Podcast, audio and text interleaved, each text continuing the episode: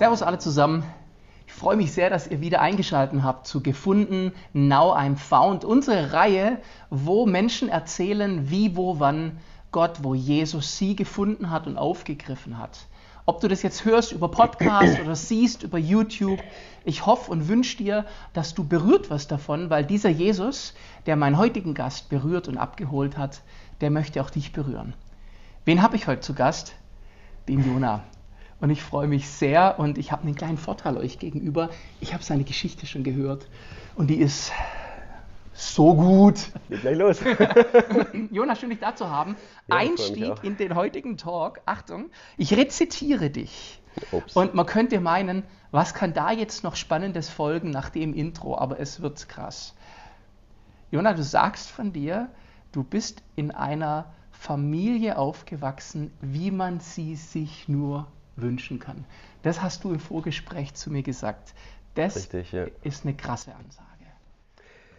Ja, und genauso ist es auch. Ich bin nach wie vor total dankbar, dass ich in einer Familie aufgewachsen bin, ähm, die auf der einen Seite behütet war, meine Eltern ähm, einfach, äh, da war Treue, da war Liebe da, da war angenommen sein. Ähm, ich habe vier Geschwister, da war auch richtig was los. Wir waren als Familie auch immer eng unterwegs. Und es gab aber eben auch diese andere Seite und das war die Freiheit. Ja, es war nicht nur alles behütet und äh, kontrolliert, sondern es war einfach sehr viel Freiheit und sehr viel Vertrauen da. Und diese Mischung, die war einfach klasse. Ähm, und äh, ja, hat mich auch ganz stark geprägt und mir auch viele Ideale mit auf den Weg gegeben. Man könnte sagen, eigentlich ist doch ein bisschen wie im Märchen, wenn man sagen kann, so aufzuwachsen. Dann läuft dann aus ganze Leben ohne große Ecken und Kurven geradeaus auf ein gutes Ziel zu und du wirst erfolgreich und sie lebten glücklich und zufrieden bis an ihr Lebensende. Wenn sie nicht gestorben sind. Aber, aber du erzählst mir, es gab eben doch ein paar ordentliche Böen in deinem Leben, immer und immer wieder. Wenn du so behütet aufgewachsen bist, und auch das Christliche war ja von Anfang an in deiner Familie da. Absolut, ja. Deine, deine Eltern, auch de- dein Vater hat eine Gemeinde geleitet. ja. ja. Also nicht nur geleitet, sondern er hat die sogar selbst gegründet. Okay. Und wir sind quasi in dieser, diese Gründungsphase mit hineingewachsen. Ähm, und in dieser Gemeinde ja, bin ich dann auch aufgewachsen. Und nicht nur aufgewachsen, nicht nur sonntags mit den Gottesdienst gegangen, sondern wir waren da auch richtig aktiv. Ich war im Lobpreisteam, habe mich da schon früh äh, engagiert. Und ja, so wie du sagst, obwohl eigentlich Freiheit da war, alles ähm, richtig gut war, war es dann trotzdem so, dass ich irgendwie meinen Weg finden musste, dass ich dann auch gemerkt habe mit der Zeit, hm, kommt auch so eine Glaubensroutine rein. Und irgendwann kam dieser Punkt, dass ich für mich, wie es ja bei jedem Menschen irgendwann kommt, den Glauben einfach neu finden muss. Für mich neu festmachen muss, so, was glaube ich eigentlich? Ähm, was ist mein Standpunkt hier? Und auch ganz wichtig, ähm, diesen Punkt zu finden, das persönlich für sich festzumachen. Genau, und während dann andere vielleicht zu dem Punkt kommen, zu sagen, jawohl, und jetzt gehe ich diesen Schritt und lass mich taufen, ähm, jetzt mache ich das nochmal vor der Gemeinde, klar war es bei mir in die andere Richtung. ja. So, Entschuldigung, wenn ich da nachfrage, aber das interessiert uns jetzt ein bisschen. was, was ist da passiert? Du warst in deinen Teenagerjahren, keine Ahnung, 15, 16. Und was für Richtungen hast du da eingeschlagen? Was ist passiert? Ja, also für mich war irgendwann die Sache irgendwie fade mit der Gemeinde, mit dem Glauben. Ich bin da so drin aufgewachsen und es gab irgendwie nichts Neues. Und da war natürlich der Reiz des anderen entsprechend groß. Und ja, dann habe ich äh, Freunde kennengelernt, die mit Drogen experimentiert haben. Und dann bin ich da auch ziemlich, ja, straight mal einen anderen Weg gegangen und habe mich da auch aus der Gemeinde dann für eine Zeit verabschiedet. Was ich ganz spannend finde in deiner Geschichte ist, wir haben diesen, jetzt diesen Ausschlag vielleicht, wenn man so will.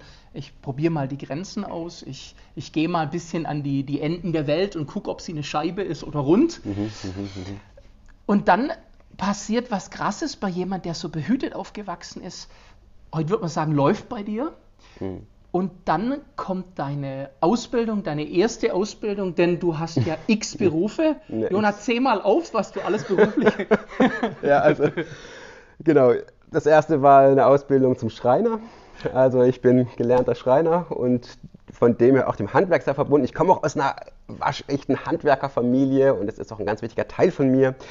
Das ist auch so die, die, die väterliche Seite. Meine Mutter, die ist sehr ähm, künstlerisch veranlagt und so. Sag bloß, da hast du auch was drauf gemacht. Ne? so ein bisschen.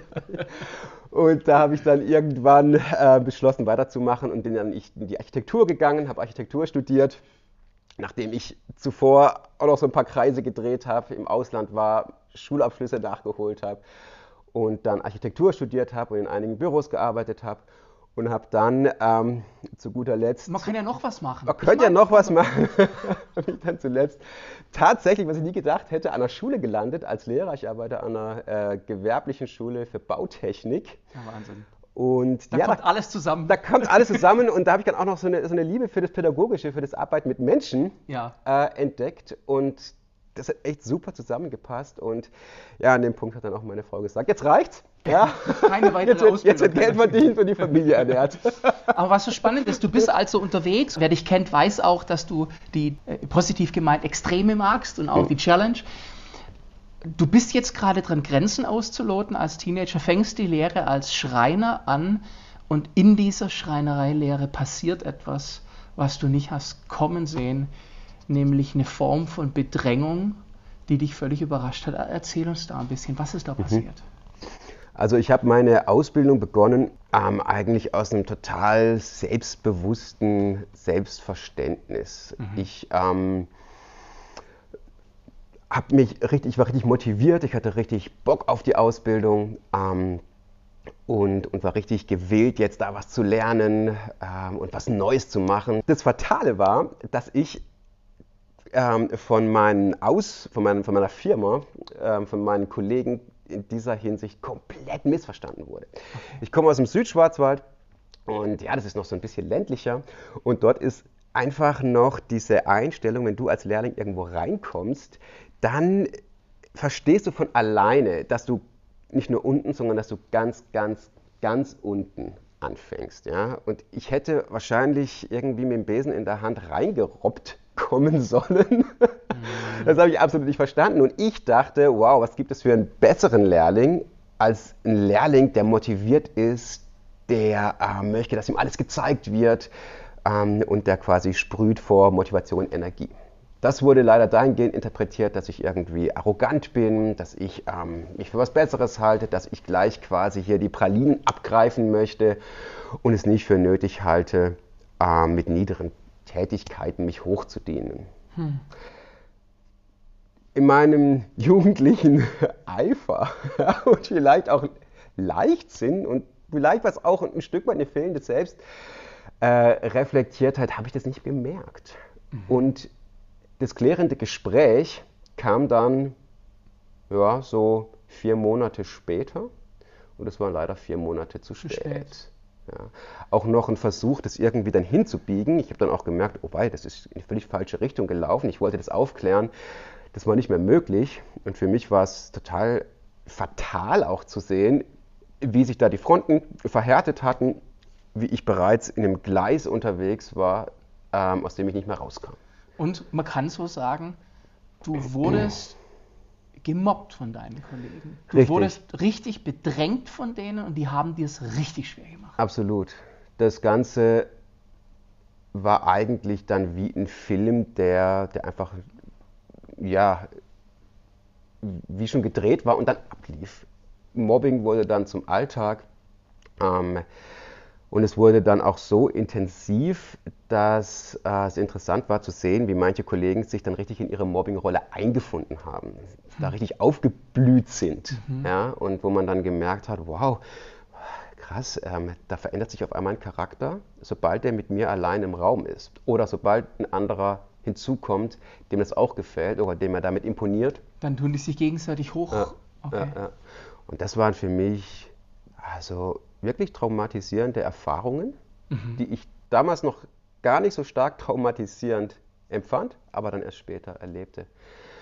Und ja, das ging immer weiter, immer weiter.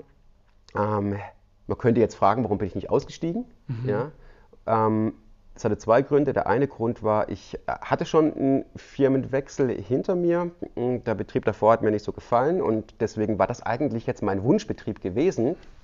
Die haben auch genau das gemacht, was ich mir immer so gewünscht habe. Viel mit Massivholz und so, das ist mein Ding.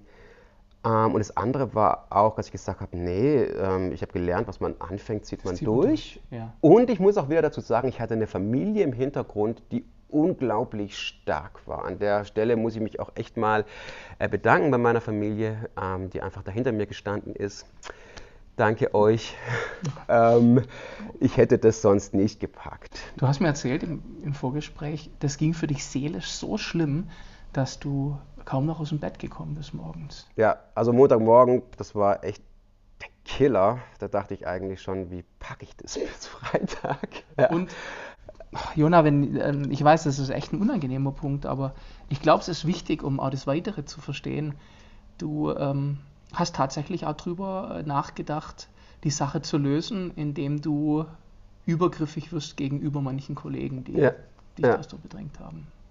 Ja, absolut. Das ging dann weiter und nach einem Jahr etwa war das dermaßen extrem, vor allem mit einem Kollegen, der mich brutal auf dem Kicker hatte. Ähm, dass ich mich ganz neu kennengelernt habe. Und zwar gab es eine Situation, an der ich die Möglichkeit hatte, ja, diese Person zu töten, tatsächlich. Mhm. Und nach diesem Jahr Mobbing, nach diesem ganzen Ding, was abgelaufen ist, befand ich mich tatsächlich an dem Punkt, dass ich kurz am Überlegen war, mach ich's. Mach ich's. Krass. Ja. Und dann ist einfach alles vorbei dann ist zwar auch meine Ausbildung vorbei und dann gibt es natürlich schwerwiegende Konsequenzen, aber diese Person hat bezahlt. Und das zu diesem Zeitpunkt war meiner Meinung nach gerechtfertigt. Absolut. Obwohl ich aus einem christlichen Background komme, mhm. hat mich dieses Jahr Mobbing so weit gebracht, dass ich in dieser Schwebe war, mache ich es jetzt oder nicht? Da hätte einfach nicht viel gefehlt. So, so wie wenn man ähm, am Abgrund steht und überlegt, springe ich jetzt oder nicht. Ja. Und diese Situation, die war für mich so eindrücklich, dass ich auf einmal wie mich selbst da stehen sah und dachte, wow, was denkst du da? Was, was, was machst du da? Was ist mit mir passiert? Hm. Ja. Eben warst du noch der, der gegroundete Jugendliche, der Selbstbewusste, der irgendwie die Welt in der Hand hatte, der auch so ein bisschen mit dem Schicksal und mit Grenzen gespielt hat und der das auch spaßig und lustig fand. Und jetzt stehe ich an einem Punkt, wo ich kurz davor bin, etwas zu tun, was so absolut krass ist und ganzes Leben verändern würde. Ja, und das hat mir eigentlich gezeigt, wie sehr ich mein Leben nicht im Griff habe. Wir wir bleiben noch ein bisschen in dieser Zeit dieser Ausbildung, denn da passierte auch auf einer Weihnachtsfeier dann oder nach einer Weihnachtsfeier eine krasse Sache. Aber hm, davor vielleicht noch kurz, was für das Ding später auch wieder interessant wird. Du hast dich dann entschieden, ihn nicht, was gut ist. Aber vor allem hast du eine andere Entscheidung noch getroffen. Und zwar, die haben ja dich alle für die Nullnummer gehalten. Ja. Und der Bruno, der taugt nichts. Und das hast du dir so auch nicht gefallen, sondern du hast eine Entscheidung getroffen. Genau, richtig. In diesem Moment habe ich dann, ich, ich denke jetzt im Nachhinein wirklich, ich habe es damals nicht so gesehen, aber im Nachhinein denke ich, es war echt irgendwie auch eine Bewahrung, auch eine goldliche Führung, ja, habe ich mich dann nochmal zurückgenommen, habe diese Situation nicht genutzt, habe aber den Beschluss gefasst, okay, ich zeige es allen. Ich werde hier so runtergemacht, ähm, nicht nur intern, sondern auch über die Firma hinaus, nach draußen. Und ich werde nicht nur intern den Leuten zeigen, dass ich es drauf habe, ich werde auch den Außenstehenden zeigen, dass ich nicht nur gut bin, sondern dass ich der Beste bin. Und mein Ziel war es, als Ehnungsbester meine Ausbildung abzuschließen. Und das war schon echt ein hehres Vorhaben, wenn man mal bedacht, an welchem Punkt ich dann da stand. Aber es war so dieses innere, ich zeig's euch. Aber äh, bis du äh, zum Ende der Ausbildung kamst, gab es eben noch dieses besonders einschneidende Erlebnis.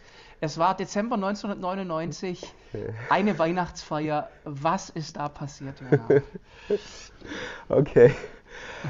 Ja, ähm, eine meiner Jugendsünden kommt jetzt. Ähm, ich, ich, ich möchte auch zuvor sagen, ähm, ich will auch nicht zum Nachahmen da äh, animieren. Ähm, und ich erzähle das wirklich ähm, nicht, weil es irgendwie unterhaltsam, lustig und toll ist oder weil ich da besonders mutig unterwegs war. Das war einfach dumm. Mhm. Aber es war ein wichtiger Step, der passiert ist mhm. und der mich letztlich hin zu Jesus geführt hat. Jawohl. Und das ist der Punkt. Yes. Ja, diese Weihnachtsfeier gab es einmal im Jahr bei uns im Geschäft und das war wirklich der Höhepunkt, denn mein äh, Chef hat es nicht so mit dem Spendabelsein, Überstunden wurden dann nicht ausbezahlt und ähm, ich hatte ja sowieso ziemlich auch so zu leiden.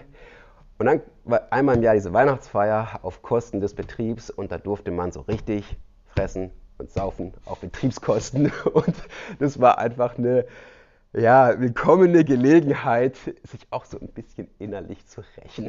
Also du hast die Überstunden reingesoffen oder Sozusagen, exakt, ja.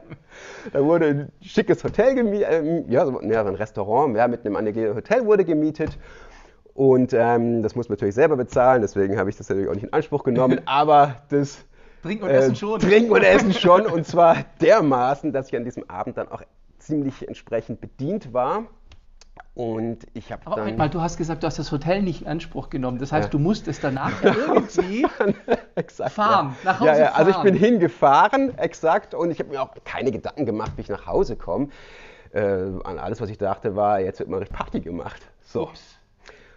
Und das haben wir auch gemacht dort alle. Und wie das bei solchen Weihnachtsfeiern noch üblich ist, waren dann nachher alle entsprechend ja, voll. Und ich auch, ich habe das schon, schon gemerkt, als ich aufgestanden bin, nach Hause wollte, konnte ich eigentlich ohne mich festzuhalten nicht mehr den Raum verlassen und habe dann schon gemerkt, oh, das wird jetzt schwierig mit dem nach Hause fahren. Ich ähm, war, was noch hinzu kam, nicht allein unterwegs, sondern ich hatte auch noch meinem Lehrling, das war mein bester Freund in der Firma, denn mit dem konnte ich auch mein Leid immer so ein bisschen teilen. Mhm. Ich war im dritten, er war im zweiten und ähm, den hatte ich versprochen, ihn mit nach Hause zu nehmen und seine Freundin auch, die er mitgenommen hatte. Ja, und dann sind wir rausgelaufen, naja, mehr ge gewankt als gelaufen zum Auto und als ich die Tür aufmache, sehe ich, oh, es hat geschneit. Also es war mittlerweile so 3 Uhr morgens und draußen lag so eine Schneedecke von etwa 20 Zentimetern und das ist jetzt an Weihnachten so im Dezember im Südschwarzwald jetzt nichts Ungewöhnliches. Ja. Ähm, oh war ja, also ähm, ziemlich gut betankt. Jetzt auch noch Schnee, nach Hause fahren. Also so viel konnte ich noch analysieren. Daraus, daraus wird nichts. Ich habe mich zwar kurz hingesetzt, aber ich habe ganz schnell gemerkt, nee, ich muss wieder aussteigen, das wird nichts. Mein Kumpel, der lag mittlerweile schon schnarchend auf der Rückbank. Der war so bedient, da war, da war gar nichts mehr zu wollen. Ja, und da blieb nur noch die Freundin übrig. Und wie Mädels ja oftmals auch so sind, äh, die trinken da nicht so viel, reißen sich da eher zusammen. Und dann habe ich sie überredet, ans Steuer sich zu setzen. Ja? Also ich, nur mal reingehen ging gar nicht. Ich meine, die hätten mich alle ausgelacht. Mein Stand habe ich ja vorhin in der Firma schon erläutert. Ähm, das war klar, da, du musst jetzt durch, wir müssen irgendwie nach Hause. Und ich wusste, dass, dass ihr, ihr Papa, der hatte eine Fahrschule. Und okay. ich dachte, wenn es einer kann, ja, dann sie. Sie ist zwar erst 16, ich glaube 16 war sie, ja. Also kein Führerschein. Aber 16. seit 16 Jahren die Tochter eines Fahrlehrers. Also da kann man Auto fahren, ja. Und tatsächlich habe ich sie dazu bekommen, sich an Steuer zu setzen. Ich habe dann gesagt, ich muss ein bisschen aufpassen mit dem Schnee und so, aber wir machen eh ganz langsam. Ja, es ist auch dunkel, da kommt auch keine Polizei. Wir sind ja auch ein bisschen ländlich unterwegs. Und ähm, ähm, das, das, das wird schon gut gehen. Ja? Also die Bedingungen könnten schlimmer sein. Das war gelogen, aber. Und dann? ich habe gesagt, ich passe ja auch auf. Ja. Dann sind wir losgefahren. Und tatsächlich, ähm, das ging auch relativ gut. Sie hat es ganz vorsichtig gemacht. Sie hatte wohl auch so ein bisschen Know-how. Ich habe nebendran assistiert.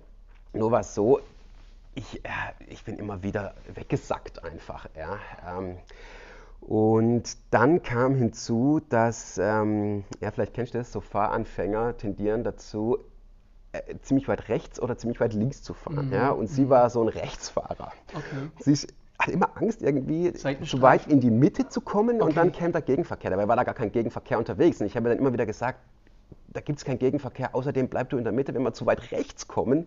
Das fehlt uns noch, dass wir im Straßengraben landen oder noch einen Platten äh, kriegen, weil du da an den Bordstein fährst. Also bleibst du ein bisschen weg. Und dann war wieder äh, so, ich bin dann wieder eingenickt. Mittlerweile ging die Fahrt auch ganz gut. Und dann kamen wir auf ein gerades Straßenstück und sie war dann auch ein bisschen mutiger. Der Schnee war nicht mehr ganz so hoch, es ging so vom Berg ins Tal. Und das war so Schneematsch, äh, so relativ hoher und sie fuhr ein bisschen schneller. Wir waren vielleicht so mit 60 Sachen unterwegs, 70.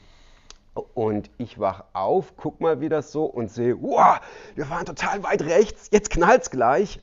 Es reicht nicht mehr, sie da irgendwie verbal zu korrigieren. Und ich bin ja so ins Lenkrad, habe ja so ins Lenkrad gegriffen und wollte so vorsichtig korrigieren, aber ich hatte das irgendwie nicht mehr so ganz mm, feinmotorisch im Griff. Ähm, bin dann ins Lenkrad reingefallen, sie hat sich erschreckt, Hände weg und das ganze Auto über die Gegenfahrbahn auf den Seitenstreifen. Und auf dem Seitenstreifen ging das ab wie auf Glatteis und ich kam ja auch nicht an die Bremse dran, weil ich saß klar, ja klar, wie denn, wie denn, nebendran. Ja, ja. Sie schrie nur noch, hat die Hände vors Gesicht gehalten und wir sind ziemlich mit diesen 70 Sachen etwa über den Seitenstreifen, das war so ein ziemlich breiter Streifen, ja. äh, gefahren und ich habe ganz schnell gemerkt, okay, ich kann nicht mehr lenken, irgendwie, das, da geht gar nichts, wie auf Eis. Das Dumme war nur, dass auf diesem Seitenstreifen ein riesiges Verkehrsschild befestigt war, denn auf der gegenüberliegenden Seite waren wir quasi an einer großen Kreuzung vorbeigefahren. Dieses Verkehrsschild hat darauf hingewiesen und das bestand aus zwei großen Stahlträgern in Betonfundamenten und genau auf einen dieser Träger sind wir zugefahren. Und der kam immer näher und näher. Ich habe an dem Lenkrad hin und her gerissen, da ging nichts. Bremsen war nicht und ich dachte, oh Gott, jetzt ist es gleich vorbei. Jetzt bist du gleich der fahrlässige Mörder oder ja, fahrlässige, mhm. fahrlässige Tötung ist es ja. Mhm. Von zwei Personen und vielleicht war es gar nicht so schlecht, du gehst auch noch bei drauf, denn wie erklärst du diese Geschichte nachher mhm. den Eltern? Und ich war schlagartig wieder nüchtern. Das Adrenalin stand mir wirklich unter der Schädeldecke. Und ich habe noch vor Augen, wie ich wirklich laut rief, oh Gott, hilf mir. Ja, das war äh, so eine krasse Situation. Ich dachte, jetzt ist das alles, alles aus einfach, ist alles vorbei. Ja, und hoffentlich ist es ein Traum, aber es war kein Traum. Wir rasen auf dieses Schild zu, ich laut betend, die Freundin meines Freundes schreiend, hysterisch schreiend, mein Kumpel hinten schlafend. das hätte ich mitgekriegt. Wir rasen auf diesen Pfeiler durch und es war wirklich so, ich habe dann die Augen geschlossen, bin dann in diese typische äh, äh Abwehrhaltung reingegangen, weil ich dachte, jetzt knallt es. Ja, wir hatten ja auch kein Airbag, nichts. Ich hab, war ja auch nicht angeschnallt, nichts.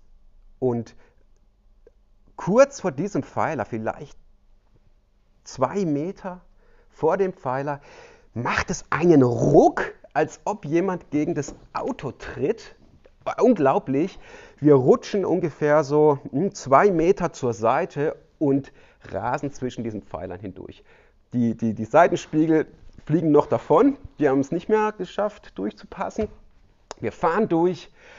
Ähm, irgendwie reiße ich das Lenkrad nochmal rum, wir drehen uns ein paar Mal, schlittern zurück auf die Straße, knallen an den Bordstein, Reifen platt und wir kommen zum Stehen.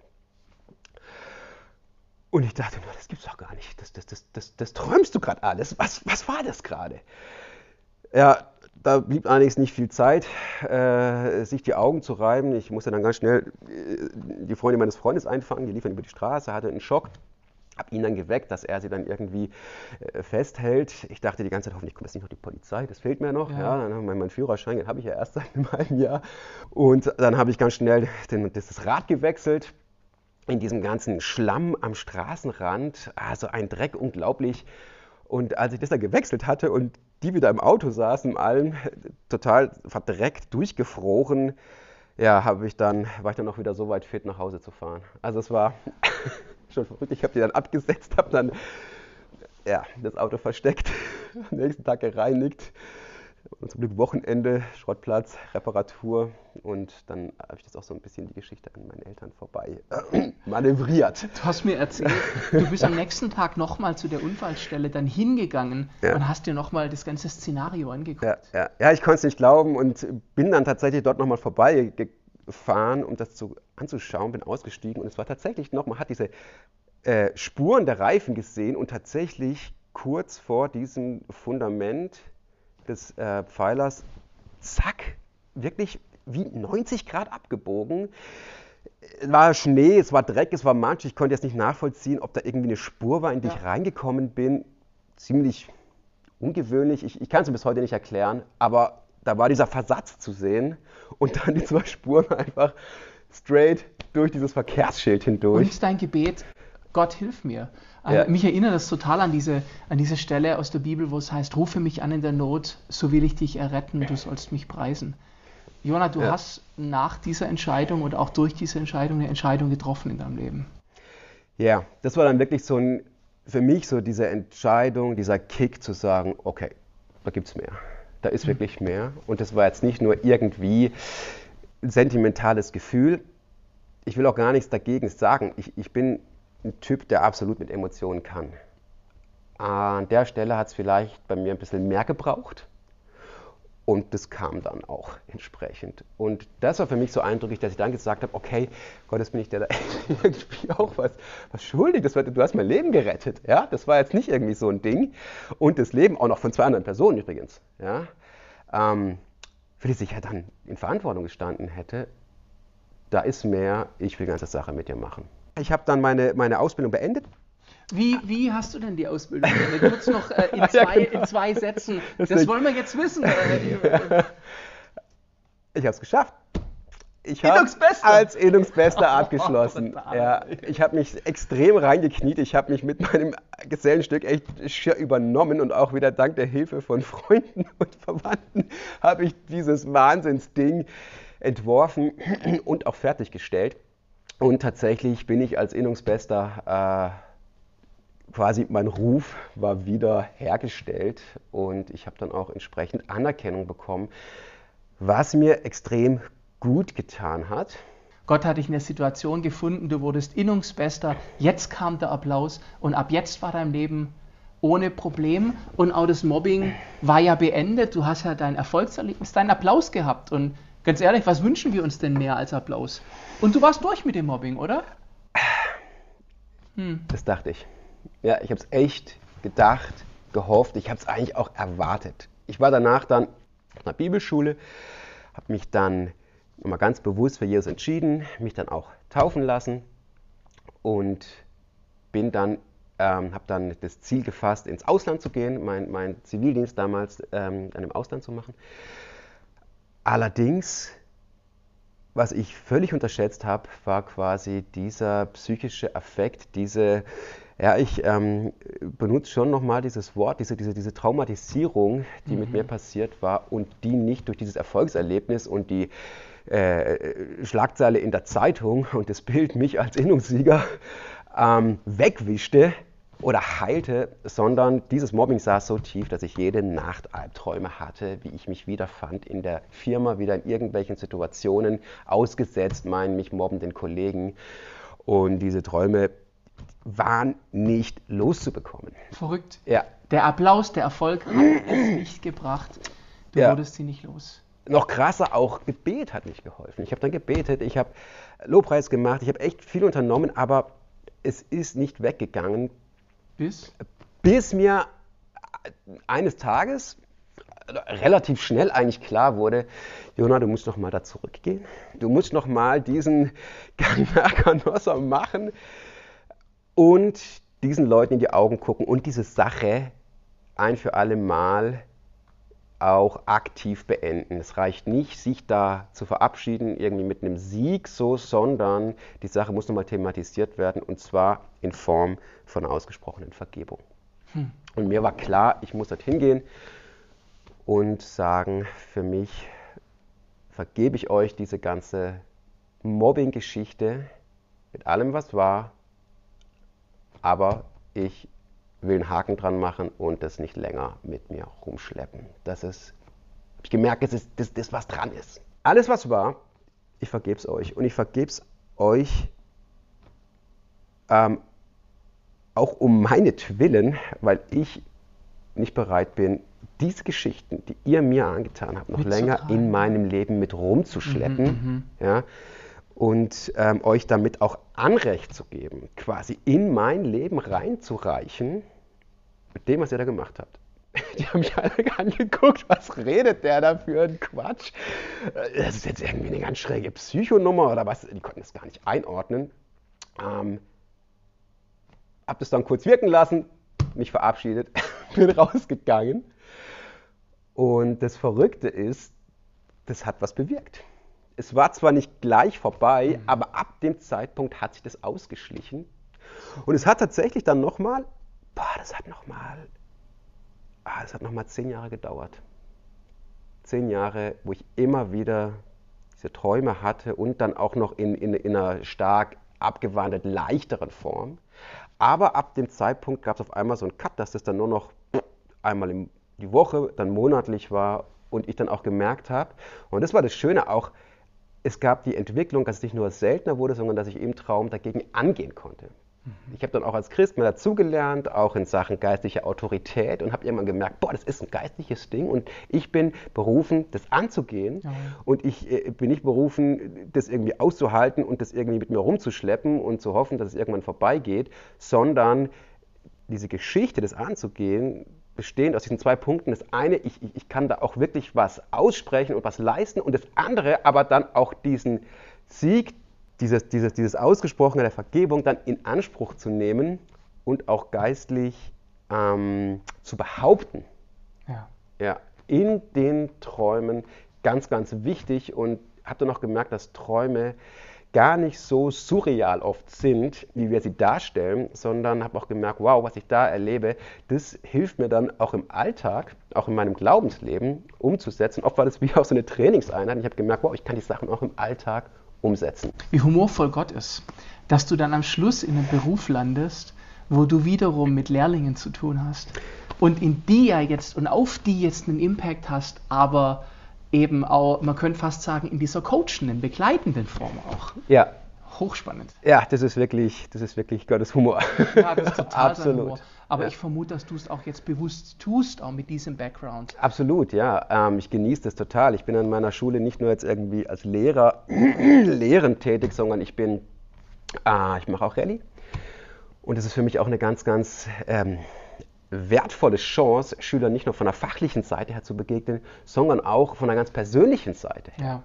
Mit dem, was ich erlebt habe, auch mit einem Standing als jemand vom Fach zu sein, ja. trotzdem aber jemand zu sein, der ein Ohr hat für die Lebenssituationen, für die, die, die Probleme, ähm, für die Erfahrungen, die Jugendliche mitbringen ähm, und dort auch ein Vorbild sein zu dürfen. Das ist ein Riesenvorrecht. Dann bin ich noch als Beratungslehrer tätig.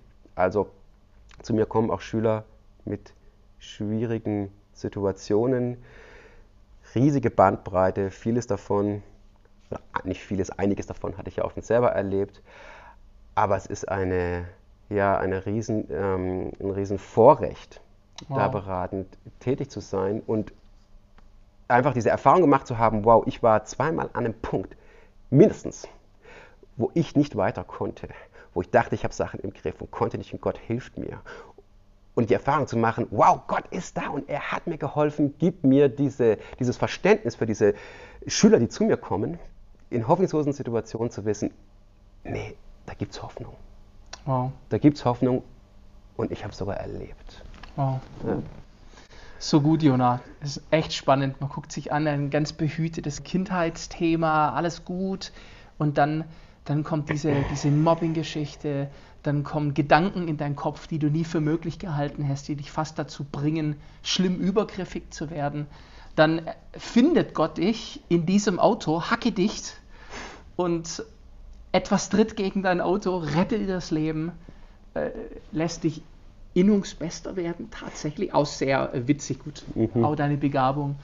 Und du findest wieder zurück zum Glauben und landest jetzt in einer Position, wo du weitergeben kannst. Und es ist ja nicht nur die, es ist ja auch dann in der Gemeinde, wo du eigene Songs schreibst, wo du Worship leitest, wo du Impulse weitergibst.